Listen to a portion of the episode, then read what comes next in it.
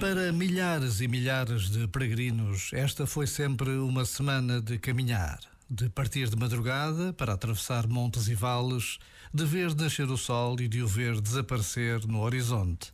Sempre a desejar chegar à reta que anuncia a chegada ao recinto, a certeza da mãe à espera. E a emoção toma conta de todos quando finalmente se alcança a cruz alta e lá embaixo se vê a capelinha.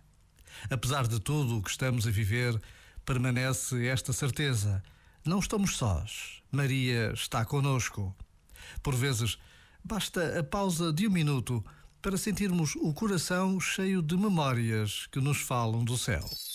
Este momento está disponível em podcast no site e na app.